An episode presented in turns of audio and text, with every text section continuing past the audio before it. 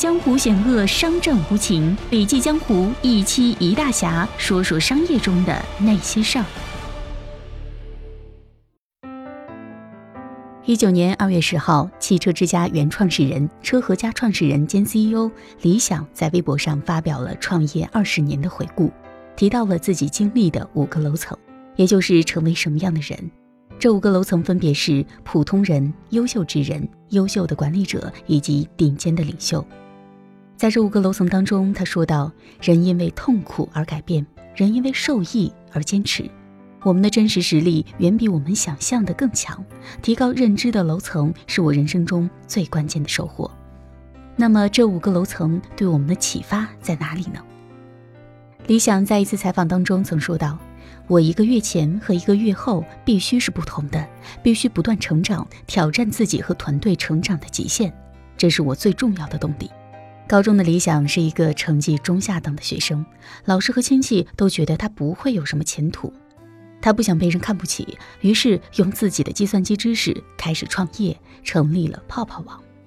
理想说，持续到零四年，泡泡网一年有两千多万的收入。这个时候，我遇到了瓶颈。由于没有团队管理能力，泡泡网实在上不去了。那年我二十二岁，随后开始了第二次创业——汽车之家。之后，汽车之家在美国上市，达到了五十亿美元以上的市值。一五年六月份，理想离开了汽车之家，创办车和家，进军智能汽车。可以看出，作为一个连续创业者，理想之前的每一次创业都取得了成功。但是他没有舒舒服服地躺在过往的成绩上面，而是选择不断突破，继续成长。同样聚焦于成长，职场人才可能实现财富自由。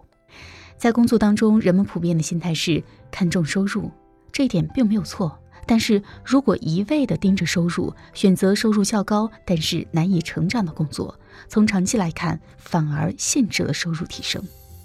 反之，有一类人不怕苦活累活，也不担心收入不高，只要是帮助人成长的事，就乐意去做。所以，人的成长是没有止境的，需要我们不断去攀登。这是第一点启发。第二是，我们要意识到登高才能望远，层次之间是巨大的视野差异。在理想创业的登楼经历中，他感叹道。当我爬上更高的楼层以后，才发现之前楼层那些让我痛不欲生的问题，竟然如此简单，竟然毫无意义，自己简直是庸人自扰。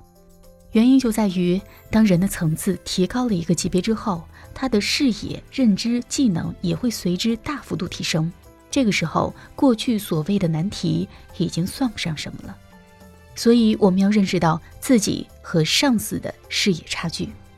职场当中，许多人单纯从自己的角度出发，认为公司的治理、业务、人事等等都是问题，抱怨上司视而不见。然而，实际情况是，上司用的是一种全局视野，也就是要把握公司的大方向。层次的差异决定了他们的着重点与员工不同。就像李想说的，并非你的管理者和领导是瞎子，对问题视而不见。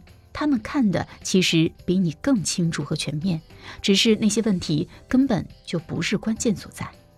所以，收起你的抱怨，多尝试从上级的角度去看问题才是正确的。其次呢，眼光要放长，不要惧怕暂时的困难。无论工作还是生活，我们都会遇到许多难题，在某些时候，甚至会觉得这些难题是无法解决的。